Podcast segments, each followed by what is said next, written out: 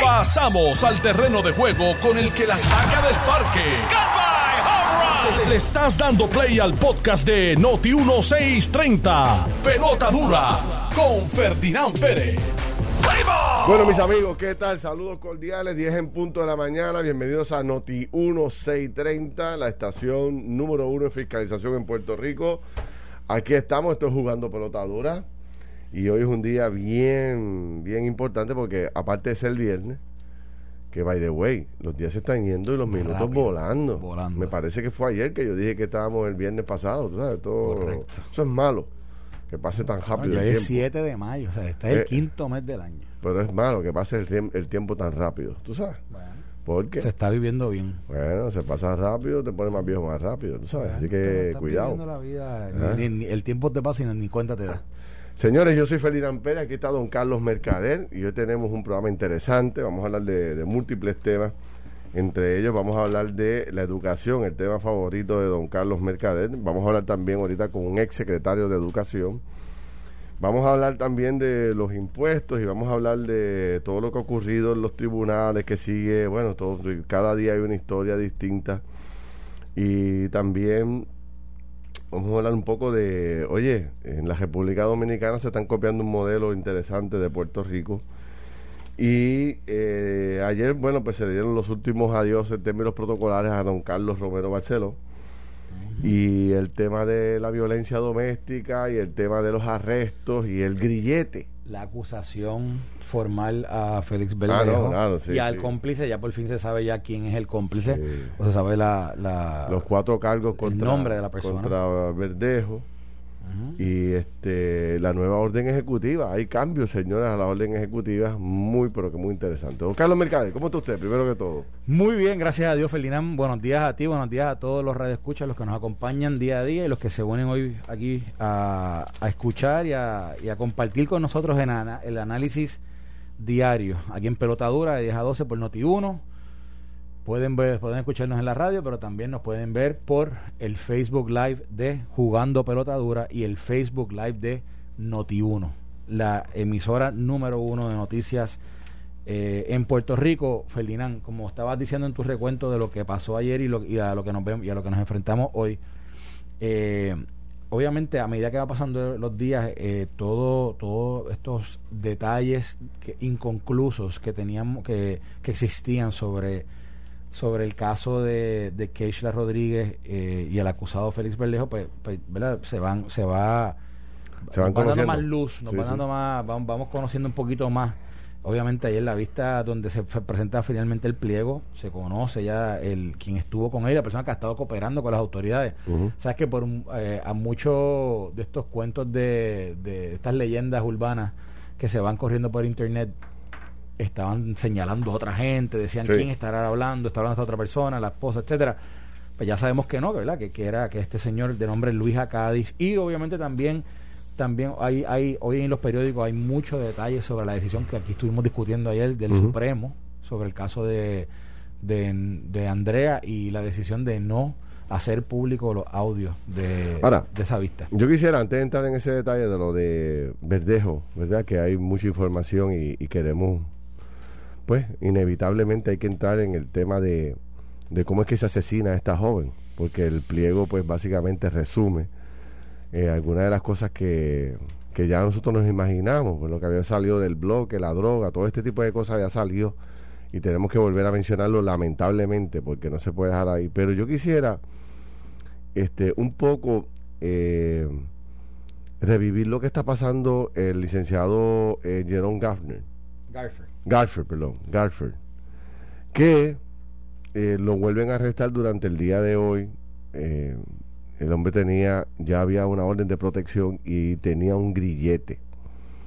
O sea, cuando te ponen un grillete, bueno, pues se supone que ya tú, tú sabes, ya tú, ponerte un grillete significa que ya tú estás marcado, tú sabes, tú, o sea, este, de este hombre hay que, hay que cuidarlo, hay que proteger a la víctima porque eh, ya es eh, múltiple las veces que ha estado en este proceso y se le pone una especie de grillete para que la policía y el Estado puedan monitorear la hora de entrada, la hora de salida y su ubicación.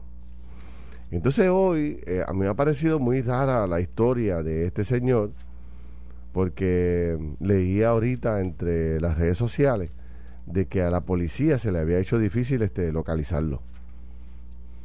Y yo dije, bueno, pues entonces ¿para qué son los grilletes? ¿Para qué es el grillete? Digo, yo, yo no domino esa tecnología, ¿verdad? No, estoy haciendo la pregunta y con toda candidez admito que no sé cuál es la contestación, para qué es el grillete, pero nos han hecho creer a lo largo de los años que tú te pones un grillete y hay alguien en una computadora, en algún edificio de la policía o del Departamento de Justicia, que me imagino yo, es como como el GPS, que, sea que te prende una bombillita y dice, mira, el hombre está en tal restaurante o en tal residencia o en tal oficina, ¿verdad? Eso es lo que yo pienso que ocurre. Pero parece ser que no es así, porque a la policía, según dicen las historias en las redes sociales y muchas de ellas de fuentes de medios de comunicación, se le hizo difícil, le tomó horas saber y poder arrestar a Jerome Gaffner, que cometió este esta imprudencia de teniendo una orden de protección, violarla, llamando a la persona que le puso la orden de protección. No es la primera vez que le pasa, le ha pasado en múltiples ocasiones. Y otro elemento que traigo a consideración es cómo una persona inteligente, abogado, una persona reconocida en Puerto Rico, una persona muy ligada al PNP y con acceso a las más altas esferas del PNP, puede cometer estos errores teniendo un grillete, teniendo una orden de protección y pasando lo que está pasando el país con este tema. Porque obviamente no se habla de otra cosa que no sea de este tema. Y entonces eh, que él cometa esta indiscreción, cometa esta violación. Bueno, pues me parece que, que, es entonces lo que pasa por la mente de esta gente teniendo un grillete. Así que traigo dos elementos que me gustaría un poco conversarlos antes de entrar el tema de, de Verdejo, porque está relacionado. El tema del grillete, el uso del grillete. O sea, ¿cuán certero es? ¿Cuánto funciona? Si hay alguien que nos está escuchando que trabaja en una compañía de estas que tiene que ver con el tema del grillete, que nos llame. Porque me parece absurdo que, que, que la policía le tome tanto tiempo poder identificar dónde está el posible agresor o violador de la orden de protección cuando el hombre tiene una máquina en la pierna que se supone que la policía o el funcionario... cuando, que cuando menos pueda localizar a la persona dónde está. Y no fue que él se lo no fue que se quitó el grillete ni nada por el estilo, era como el otro caso que leíamos el otro día. Exacto, exacto, el hombre tiene el grillete. Entonces, le ponen una fianza de 250 mil dólares. A esa fianza se le aplica el 10% también, ¿verdad? O sea que son 25 mil dólares. 25 mil dólares para Jerome Garner los tiene en el bolsillo de la parte de atrás. No sé. que no conozco sus finanzas. Eh, me imagino, yo tampoco las conozco, me imagino. pero cualquier familiar le puede hacer un acercamiento para dejar, para, para conseguirle la, el dinero. Por lo tanto, en la próxima media hora este hombre debe estar en la calle, nuevamente.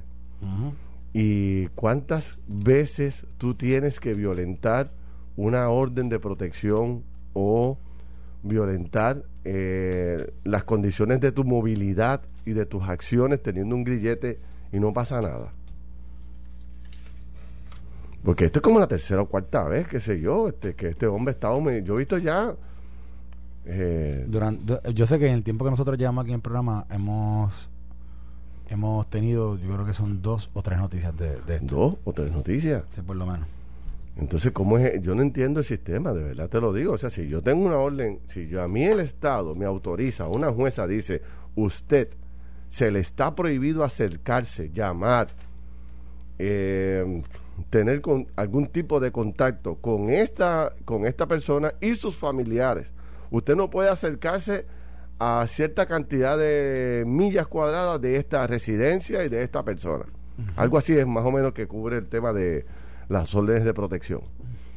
Y entonces usted la viola uno, la viola dos, después viene, como sigue violando tanto esas, esas restricciones, le ponen un grillete y usted vuelve y viola la orden y usted sigue entrando y saliendo de los tribunales.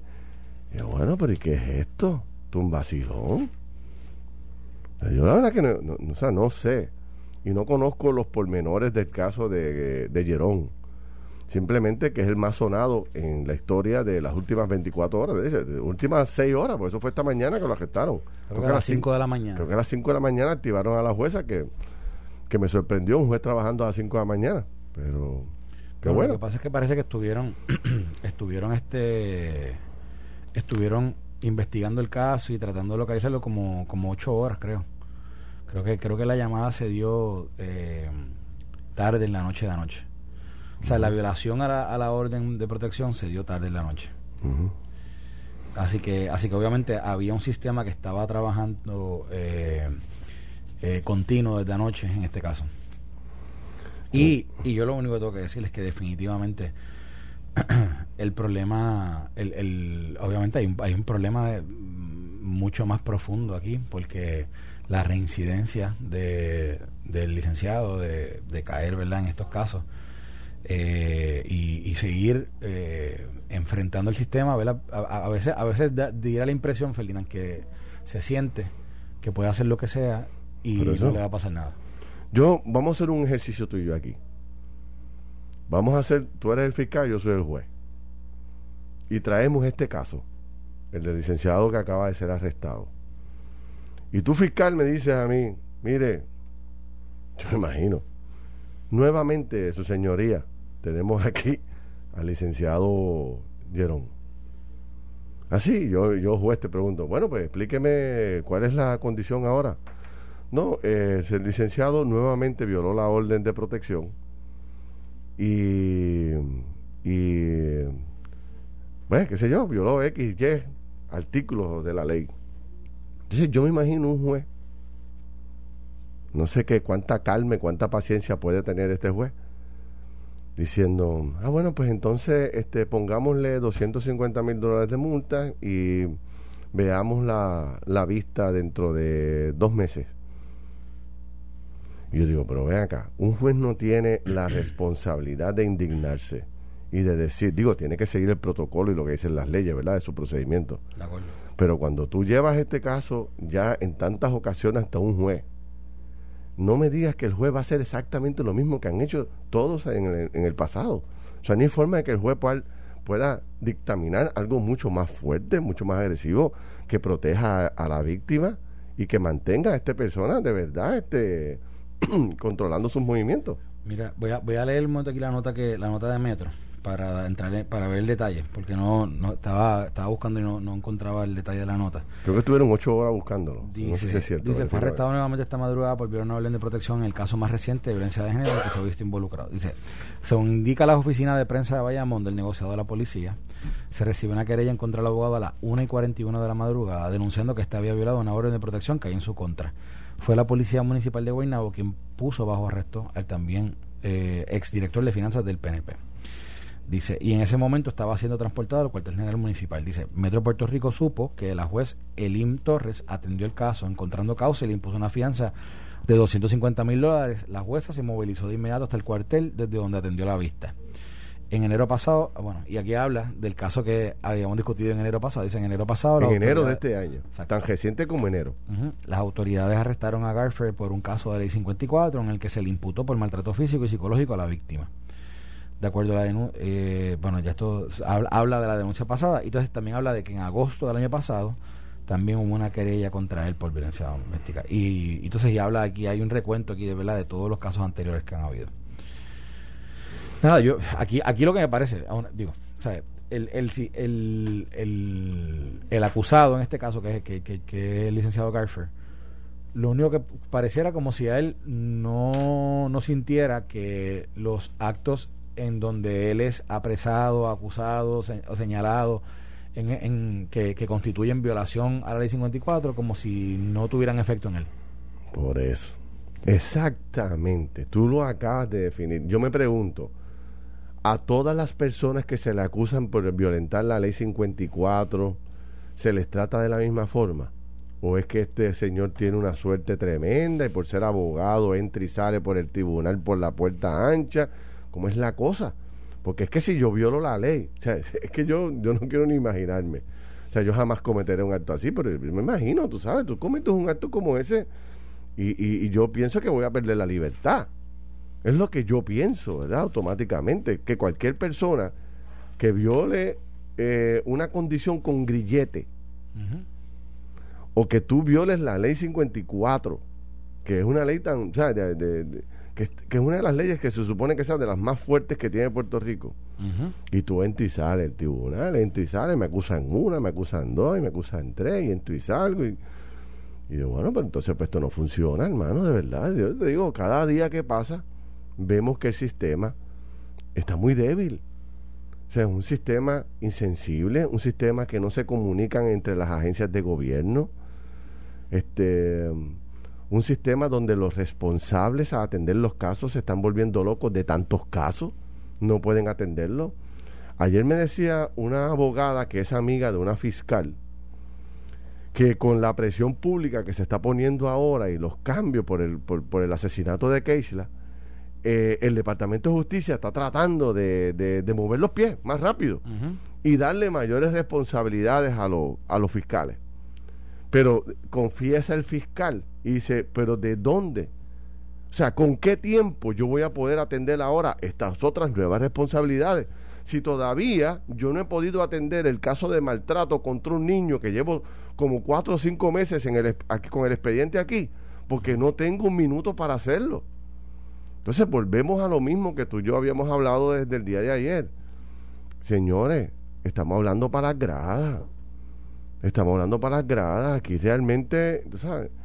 Entonces, la persona a cargo de hacer la recomendación oficial para la transformación de todo el sistema es la secretaria de la familia, que by the way creo que es un gran funcionario público, una gran designación. Pero ella nos dijo en el programa de televisión que ella preside el comité. Y ese comité, tiene, ¿tú sabes cuántos comités tiene, don Carlos Mercader? Tiene 12 subcomités. Tú me estás hablando a mí de eso, en serio. ¿Qué, yo le dije el otro día algo a administrar aquí? Sí. ¿Qué yo le dije? Que tú abriste los ojos así. Sí, sí, sí. ¿Qué yo le dije? Que los comités no sirven de nada. Que no sirven, es más, que no sirven para nada. o sea, si tú quieres que no pase nada, crea un comité. Y lo, y, y lo digo no solamente por lo que he visto, sino por lo que lo viví. Lo viví cuando fui funcionario de gobierno, lo viví. Los comités no adelantan nada. Y, y aquí, Ferdinand, cuando estábamos hablando con el tema de esto de los fiscales, porque lo hablamos como hablamos, lo hablamos cuando se propuso y lo hablamos cuando se cuando se emitió la orden, ¿te acuerdas? Porque Manuel la emitió a principios de semana y lo discutimos tú y yo aquí. ¿Y qué fue lo que dijimos? Mira, esto posiblemente que va a traer va a traer a la luz que lo que no existen los fiscales necesarios, que no están los recursos, porque lo sabemos. Exacto. Esto no, esto es un gran misterio. Esa es la gran noticia. O sea, esto no es lo que está en el Triángulo de Bermudas que nadie ha visto. Ese, no. ese es el gran reporte del comité. entonces, y, que yo, y que yo te decía, esto se atiende en 24 y 48 horas. ¿Cómo? Tú traes a los jefes de cada una de las dependencias, traes a cada secretario, traes a, la, a la procuradora, traes a la jueza eh, eh, del Tribunal Supremo le pides un reporte en 24 horas sobre cosas puntuales. Esto, y, hablas de presupuesto, y hablas de. Y, al, y, al, y a la próxima reunión, dice, ok, acciones. Uno, dos, tres, cuatro. Y las ejecuta. Pero, pero ¿qué hay? Ah, no, estoy esperando el reporte del subcomité número 10, que es sobre no sé qué. Es que eso no va a resolver nada, ni, ni tampoco va a actuar o va a llevar a actuar a estos funcionarios con la premura que deberían, Ferdinand. Porque tú y yo sabemos que si tú hoy, y llevamos una semana y media con las portadas de los periódicos, hablándonos de los casos de violencia doméstica, y obviamente hay dos casos que, que han, que han sobre, ¿verdad? que han conmovido al pueblo de Puerto Rico. Pero, pero más allá de eso, esos dos casos son, digamos, el, el emblema de una situación que está latente día a día en nuestra sociedad. Entonces, si es una situación y es un problema, pues Ferdinand, la forma de resolverlo no es con otro comité. La forma de trabajarlo, vamos a crear otro comité. Y eso, mira lo que tú acabas de decir, un comité que tiene 12 subcomités. ¿En serio? Es un chiste. es un chiste, perdóneme, pero es un chiste. Sí, sí, eso va a coger tanto tiempo. Eso es un chiste. Eso se, mueve tan y tan y tan lento. Entonces, mira, mira cómo funcionan los comités. Bueno, reunión para el próximo lunes, todos los comités. Viene el presidente, el, ah, el lunes tengo reunión con el gobernador, lunes yo no puedo. Ah, no, el lunes. Entonces sale el otro presidente con, no, el lunes, chacho, yo el lunes, los lunes por la mañana yo tengo a público. Y el otro sale, y cuando tú vienes a ver, ah, pues entonces, vamos a moverlo el viernes, ¿Puede, ¿pueden el viernes? ¿Pueden el viernes? No, el viernes no, porque el viernes estamos, eh, tenemos un compromiso de ir a Vieques a resolver este tal cosa. Y este, estoy reunido con el alcalde de Bayamón a esa hora. No puedo. Ah, bueno, ¿y qué le parece eh, el 23 de junio de, del año que viene? ¿Tú sabes? Porque es que es así. Cuando tú vienes a ver, muchachos, eso para que saquen un informe va a ser bien difícil. eso, no funciona. Yo, recuerdo la experiencia. Mira, necesitamos hacer un informe. Rápido, rápido, rápido. Hazme un informe rapidito. Mira, créate una paginita ahí de, de Excel o créame una, una tablita ahí en Word y ponme ahí, mira, Action Item 1, 2, 3, 4. Y que eh, lo, el, ponme una fecha, la que sea. No te preocupes que eso no era el seguimiento por la fecha. Exacto. Por la fecha, por... Le, y pone lo mismo que todo el mundo sabe que, y, te voy a decir algo. Y, y, en, y en justicia del, del servidor público. Estos comités, por lo general, también lo que hacen es que todos estos servidores públicos que son parte de esos comités tienen mil Eso es, eso es. No estamos hablando mal de ellos. estamos hablando de cosas que, exacto, exacto, Mil cosas que hacer. mil comités, mil juntas y. Es que mil cosas que hacer que de momento, de nuevo, en, en este caso particular, a mí me parece que, que para eso están las agencias para eso están las oficinas que se han creado con, con temas particulares, las, las procuradorías. ¿Para qué están? Si no son para atender el tema Para, para el cual son, son procurador, procuraduría, la procuraduría de la mujer, la procuraduría del impedido, la ¿para qué son? La procuraduría del veterano, ¿para qué son? Si no son para atender ese tema en particular, pues entonces vamos a convocar a los que a los que realmente tienen que pueden trabajar sobre esto, identificar los problemas que lo sabemos. Digo, y eso, que ellos lo saben con mucha más, con mucho más detalle, ¿por qué? Porque lo están trabajando todos los días. Nosotros aquí los discutimos y a veces son temas, a veces no son temas, pero de la discusión salen los problemas. Pero ellos tienen que verlo todos los días.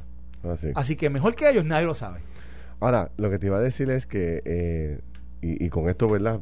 Pasamos al tema de Verdejo y la acusación y todo lo que aparece en ese proceso, pero lo que te iba a señalar es que es un, es un momento bien delicado para la judicatura de Puerto Rico por, por la sencilla razón de que gracias papá es, porque este está tan, tan manchada la imagen de la, de, de la judicatura en estos momentos tan débil que el caso de Jerón puede provocar la mala impresión de que si tú tienes chavo, si tú tienes buenos abogados, tú no pisas una cárcel, o estás horas y estás fuera. Pero el pobre, el el que no tiene los recursos para contratar un gran abogado, ese se coge, se chupa, ¿verdad? Este, el ciclo completo que corresponde y que dice la ley en la cárcel. Pero si tú estás bien, bien defendido y tienes buen dinero, pues el, sistema funciona de otra forma. Bueno, depende, porque no, sabe, el, muchacho, el, el, que el que mató, asesinó a Andrea Ruiz sin abogado, el, sistema, o sea, la, la situación lo, Ah, bueno, claro, sí, sí, pero... pero lo y, y luego le dio la oportunidad de hacer lo que hizo. Pero yo creo que el, sistema de tribunales en Puerto Rico tiene que moverse, tiene que hablar, tiene que ejecutar o sea, le ha caído una ola de críticas y de manchas que podría ser hasta, hasta irreparable. O sea, un daño terrible. Y esta era una de las pocas instituciones que tenía el país que poco, más o menos, uno confiaba, ¿no? ¿Sabes? Pero la verdad que lo que le ha caído es un balde de agua de, tú sabes, que, que, que está derrumbando una institución con una imagen más o menos buena que tenía en Puerto Rico, que el país confiaba, pero ahora con todo lo que estamos viendo y este caso en particular, ¿sabes? Se ve que el sistema funciona para uno y para otros no. Corta pausa y venimos con entonces el caso de Verdejo a dar los detalles. Estás escuchando el podcast de Pelota Dura, en Noti1 con Ferdinand Pérez. Bueno, regresamos aquí a Jugando Pelota Dura, Carlos Mercader, yo soy Ferdinand Pérez, señores, y vamos a entrar en otro tema. Le damos las gracias por su sintonía, le damos las gracias a la gente del Facebook de Noti1 y de Jugando Botaduras. Creo que había un poco de ruido en el Facebook y algunos estaban un poco planteándonos para que lo pudiéramos corregir. Ya está el equipo técnico este, trabajando con eso, así que espero que se haya podido resolver. Y gracias por las decenas y decenas de comentarios Había más de mil personas ahorita escribiendo y enviando mensajes, lo cual se los agradezco. Escucha lo que dice la historia del, eh, del gran jurado federal contra Félix Verdejo. Félix Verdejo eh, contactó a la víctima y acordó encontrarse con ella en su residencia. Verdejo y Luis Cádiz Martínez, que es el nuevo personaje que todo el mundo estaba especulando sobre esta figura, que es el testigo. habían 20 mil historias en las redes sociales, ya por lo menos se aclara esa. Esta es la persona que, ¿verdad? Con sus manos y las manos de Verdejo asesinaron a Keisla. Eh, Verdejo y Luis Cádiz Martínez se trasladaron a bordo del vehículo del boxeador. La víctima llegó al lugar acordado en su vehículo, se subió al vehículo de Verdejo, Keisla, y luego de que conversaron, Verdejo le dio un puño en la cara, rompiéndole la mandíbula, según el informe de forense que se ha sido un poco filtrado por el periódico El Vocero, y un contundente golpe en la nariz.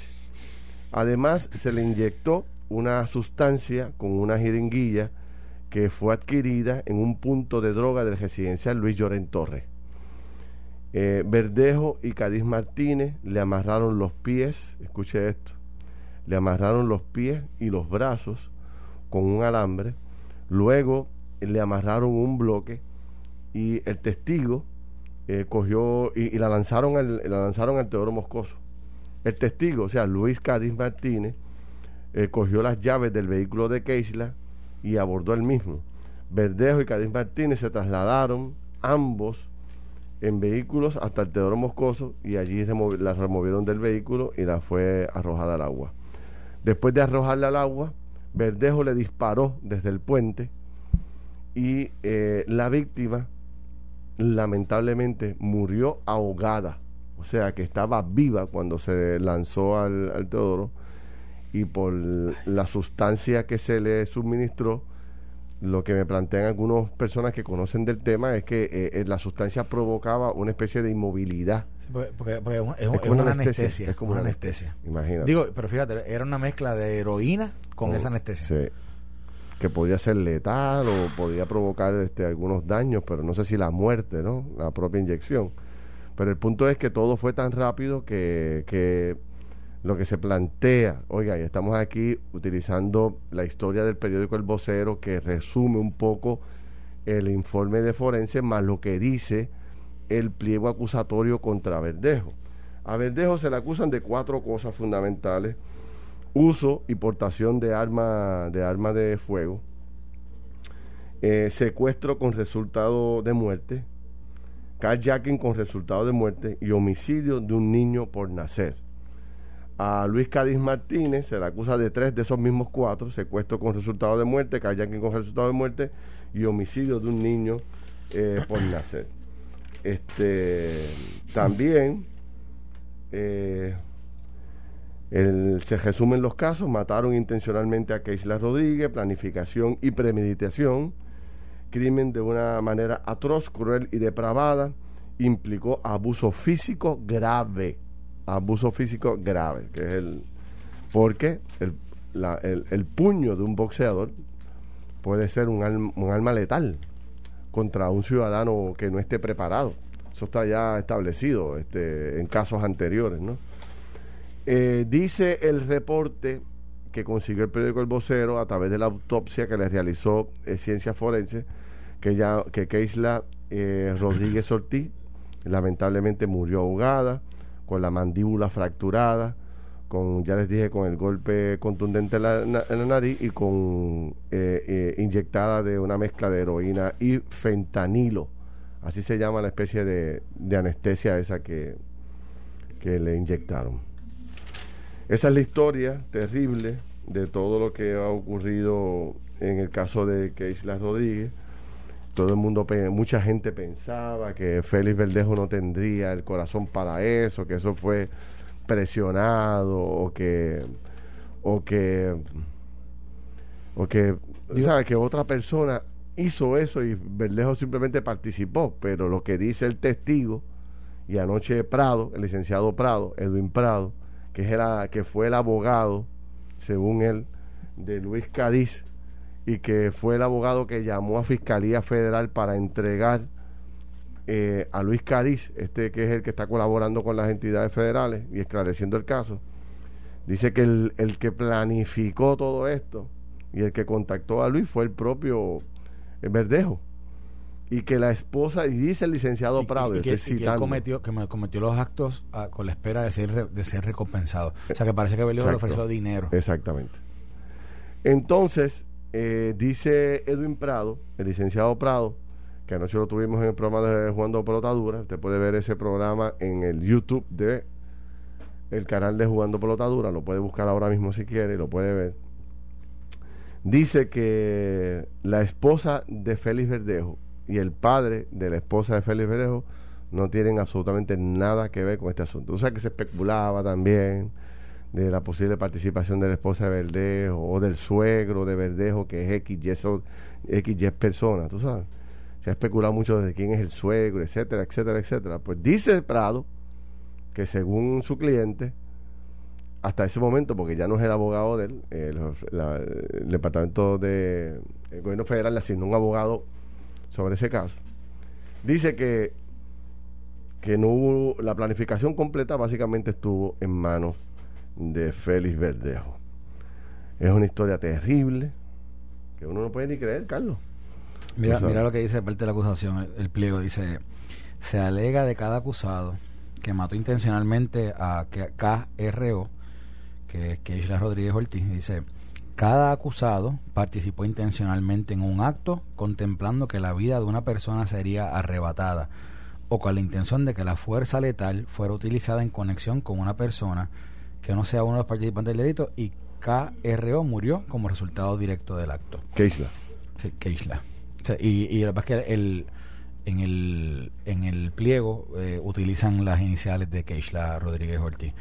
Eh, Ferdinand, cuando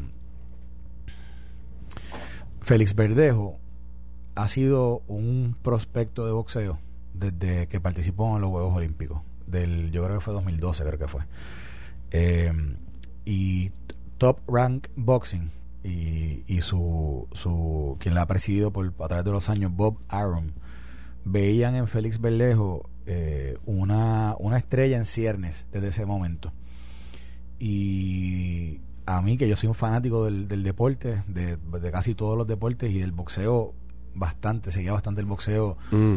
Eh, yo había visto a un Félix Berlejo que venía creciendo eh, dentro de dentro del deporte de la fistina y un tipo, una persona que a todas luces proyectaba una, una imagen de un muchacho humilde, de un muchacho trabajador, etcétera, ¿verdad? Eh, atleta que, que, ¿verdad? Que, que, quería en algún momento quizás llegar a ser o emular a una figura como, como en un momento dado fue un Félix Tito Trinidad. Y yo recuerdo que en múltiples ocasiones trataron, trataron de hacer como trataron de hacer como, como unos equivalentes entre, entre, la, entre las destrezas atléticas de Félix Berlejo y Felicito Trinidad y sus vidas. Me acuerdo, me acuerdo. Eh, y era el sustituto de Tito. Era el sustituto de Tito. Y Félix, y Félix Verdejo tuvo tras piedras tras pie, nunca realmente pudo llegar a ese estrellato del cual siempre le, le hablaban, o se hablaba de él. Pero, pero a quien fuera que tú le contaras la historia de Félix Berlejo y de momento leyeras un pliego acusatorio como el que se leyó sí, ayer, sí, sí, yo creo que nadie, nadie en Puerto Rico hubiese podido decir, ah, es, sí, ese muchacho, sí, yo, ese muchacho que yo he visto por estos últimos 10 años en los medios, con artistas, con, con, con, con la farándula, en, lo, eh, en, en, sus diferentes peleas, con, con la gente de Top Rank, ese, ese no, ese no puede ser, porque Félix Berlejo no proyectaba eso uno lee esto y uno lee, uno lee una mente de una mente criminal de un, un hombre sin alma, un desalmado, o sea, un, un, un, animal. Ahora, veremos. ¿Tú sabes lo que es tirar? O sea, primero, esta es una mujer que afectivamente tuvo una relación con él de lo que podemos, de lo que sabemos de la información que sabemos, de más de, de posiblemente más de 5 a 8 años. Se habla de más años, pero digamos que tuvo una relación de hace mucho tiempo. Es una persona que, que, de nuevo, que también por la información que sabemos, cargaba en su vientre un bebé que era de él. ¿verdad? Y esto son cosas que eventualmente se comprobarán todas, ¿verdad? Y son de las alegaciones que se han hecho públicas. ¿de dónde le nace a uno una, una ira, una furia, un coraje, un odio, un, una, una, una motivación para hacer la animalada? Porque es una animalada lo que se le acusa a él que él hizo con Keishla Rodríguez Ortiz. Tú sabes lo, piensa lo siguiente. Mira, mira este, este, este simple detalle. La autopsia reveló que Rodríguez Ortiz murió por asfixia de inmersión. Ahogada. Tiró a una mujer a la que mujer que con la que se había, acostado anteriormente, la mujer con la que había estado con por 10 años, hermano, por 10 años. Viva. Viva. Viva, pero ¿sabes qué? Anestesiada. Y la tiró al agua a que muriera ahí ahogada. Esa parte de, de comprar la droga para inyectársela, no lo había escuchado antes. Se me aguan los ojos, pues es que de pensarlo, digo, pero ¿qué animal es esto? A que, a que una persona que no está supuestamente ligada a la droga, ni al crimen, ni a nada, ¿cómo se le ocurre, o, a menos que no haya sido Luis Cadíje que le recomendó, no, vamos a comprarle esta droga en el residencial y de ahí este eh, eh, y eso nos va a ayudar a poder matarla o porque dice el pliego acusatorio que que Félix Verdejo lo, busca para ayudarle a terminar el embarazo. No para ayudarle a terminar la vida de no para matarla sino para terminar el embarazo. Y ya todos sabemos cómo, cómo termina esta, esta triste historia que sacude al país junto a la de Andrea Ruiz que es la otra joven que es un caso más dramático porque entonces esta estaba buscando el auxilio de las autoridades, se lo negaron y él, el, que la perseguía, fíjense de que se la acusaba, que fue a, a denunciar a Andrea Ruiz al tribunal, acoso. Escucha, Carlos, ¿qué dijo el policía? Ah. Era un acoso, no había palabras soeces, no había agresión, era acoso. Y mucha gente minimiza ese acto. No, no, no, es que me está persiguiendo, que me sigue en el carro, que no, deja, no me deja tranquila a través del celular. Pero te dio, te habló malo. Ah, pues si no te dio y no te habló malo, no, pues no es nada, no te preocupes, eso se le quita ahorita. Y fíjate cómo este tipo, de no agredirla, de no, de no, este, ¿cómo se dice? Ofenderla verbalmente, terminó matando a su compañera y quemándola. O sea, este, estos son dos casos terribles, pero terribles de, de, película. Esto es de película de misterio, los dos casos de estas dos jóvenes que han muerto en, cuestión de un mes las dos. de una semana, de una semana y media, dos semanas. la verdad que es, increíble. Y entonces de personas que, en el caso de Verdejo, bueno, porque nadie se imaginaba que fuera capaz de hacer una cosa. Pero, pero, pero, pero parece ser que cuando, cuando las personas se ciegan con este tema del celo, y, según el celo con el coraje y tú sabes Dios, sustancias controladas también provoca la ira de esta gente y sale un monstruo que nadie conoce y termina haciendo estas barbaridades. Este, así que, sin duda alguna, señores, estamos viviendo un momento muy terrible. Las mujeres se están armando hasta los dientes. Yo sé que mucha gente no, no concurre con esa idea, pero si usted está siendo asediada, está siendo hostigada, si usted hay un hombre que la persigue, que está buscando cómo hacerle daño, o quiere una relación con usted que usted no quiere, no permita, yo le recomiendo no confíe en el Estado, use el Estado. Use el Estado y, jadique todas las querencias que está radical y vaya al tribunal y vaya a la policía y vaya a todos lados.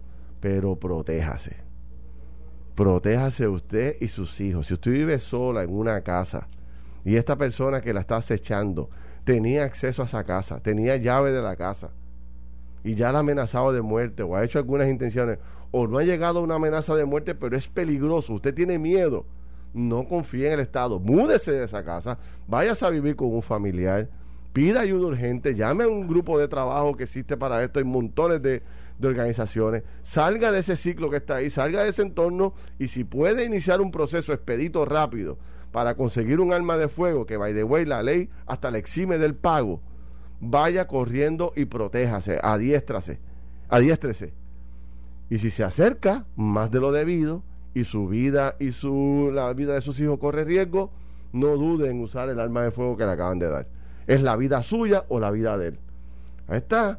Si usted quiere confiar su vida, la de sus hijos en el Estado, llamando al 911 para que llegue cuando pueda, o radicando un papel, eh, una orden de protección para que le den un papel en blanco y supuestamente con ese papel la persona se puede acercar. Ya hemos visto 200 historias que estos hombres se pasan el papel por donde le da sol y llegan hasta, hasta su destino y matan a la víctima porque lo que tienen entre seis y seis es matar acabar con esta persona. Hacer daño. Entonces, usted no puede contar con un policía al lado, ni puede contar con que un familiar le va a ayudar. Usted tiene que protegerse.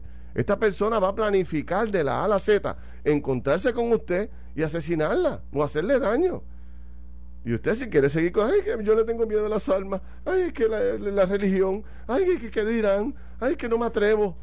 Pues mire, atrévase porque tiene que defender su vida. Es la suya, lo de sus hijos o la de él. Y yo prefiero que usted actúe contra él que él actúe contra usted. Es tan sencillo como eso. O sea, vamos a dejar el miedo afuera, vamos a protegernos. Yo escucho a esta gente, y le tengo mucho respeto, amigos míos, compañeros míos de trabajo, plantearme, yo quiero dejar para récord que yo no creo en, el uso de la fuerza, el uso de las armas. Y yo también, yo no creo en el uso de las armas, en el uso de la, de la fuerza. Ahora, si yo estoy en mi casa y viene una persona a matarme o a matar a mi esposo, a mis hijos, yo no voy a dudar. O sea, voy a rogarle al Dios Todopoderoso que me dé una arma en ese momento para yo defenderme. Que me encuentre en el camino un arma para yo defenderme. Entonces, ¿por qué yo tengo que esperar que eso ocurra para solicitarla? Yo no estoy diciendo que usted la use cada vez que se acerque a alguien, pues usted la tiene allí en su protección. Y no estoy, no estoy aquí este, incitando a la violencia a nadie, pero estoy diciéndole a las mujeres en Puerto Rico, no se puede confiar. ¿Cuántos ejemplos más? Nos decía una experta, perdón que me extienda tanto en el tema, Carlos. Me decía una experta dueña de una armería. Ella decía, en el caso de Keisha era imposible evitar, ella no, Era, un arma de fuego no la iba a salvar.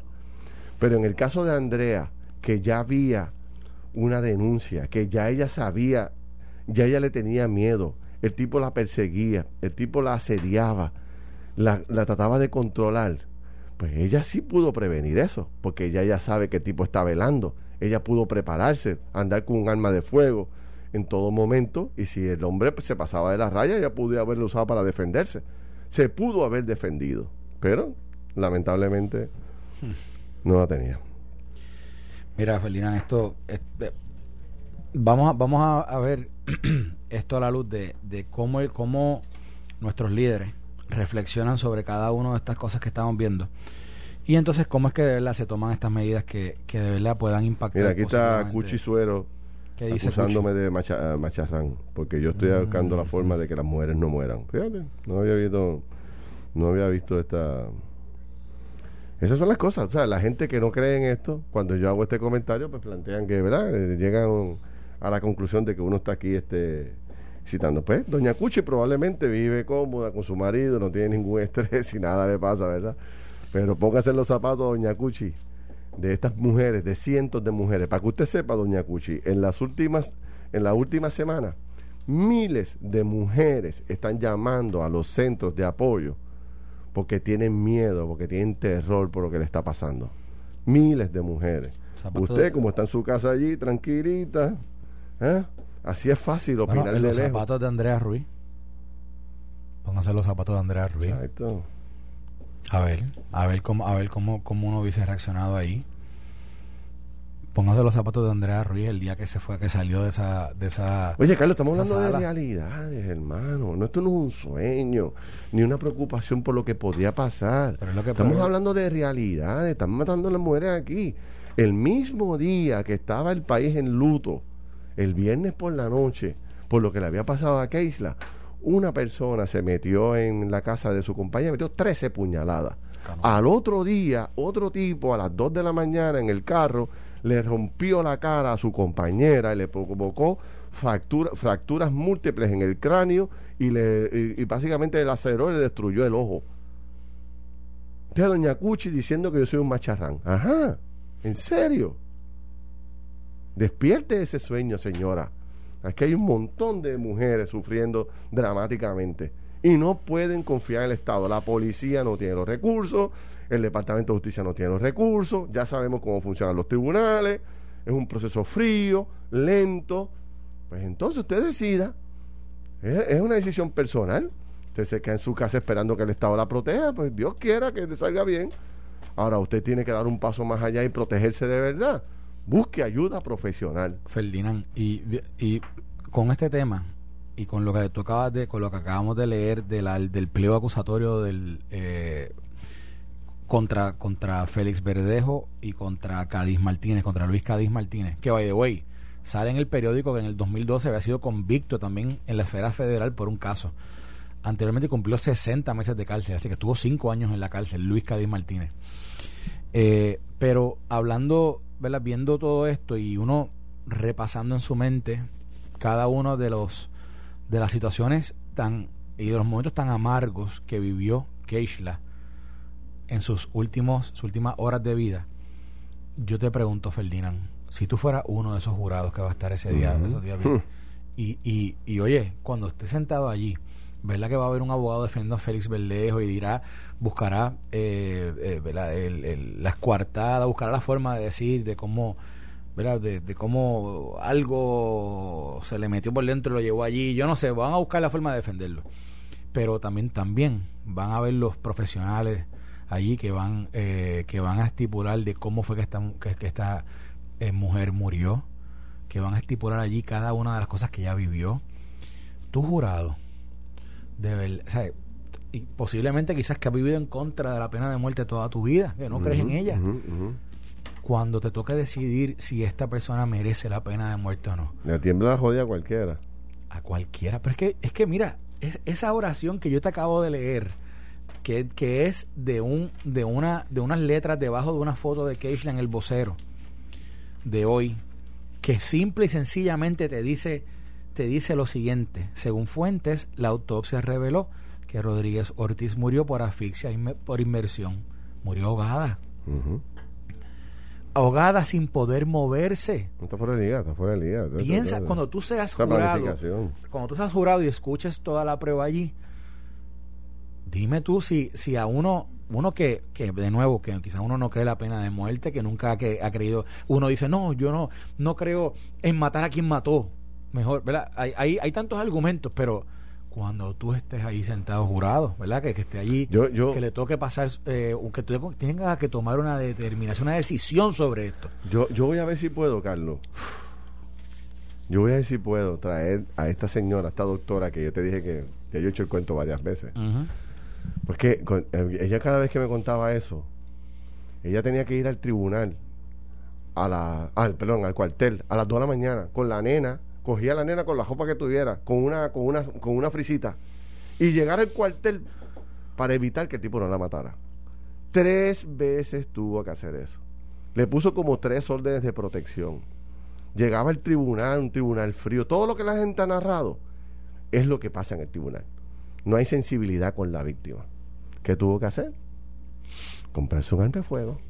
Le mandó una foto del arma de fuego y el tipo ahora envía flores y poesía por teléfono. Ella no ha tenido que usar el arma de fuego. Ella no ha tenido que dispararle a nadie. Ella se compró el arma y se protegió. Y se lo hizo saber a la víctima. Que hizo, al, criminal. Al criminal. Se lo hizo saber. ¿Y qué hizo el criminal? Uh, conociendo el... Eh, esta no juega. Esta no va a jugar.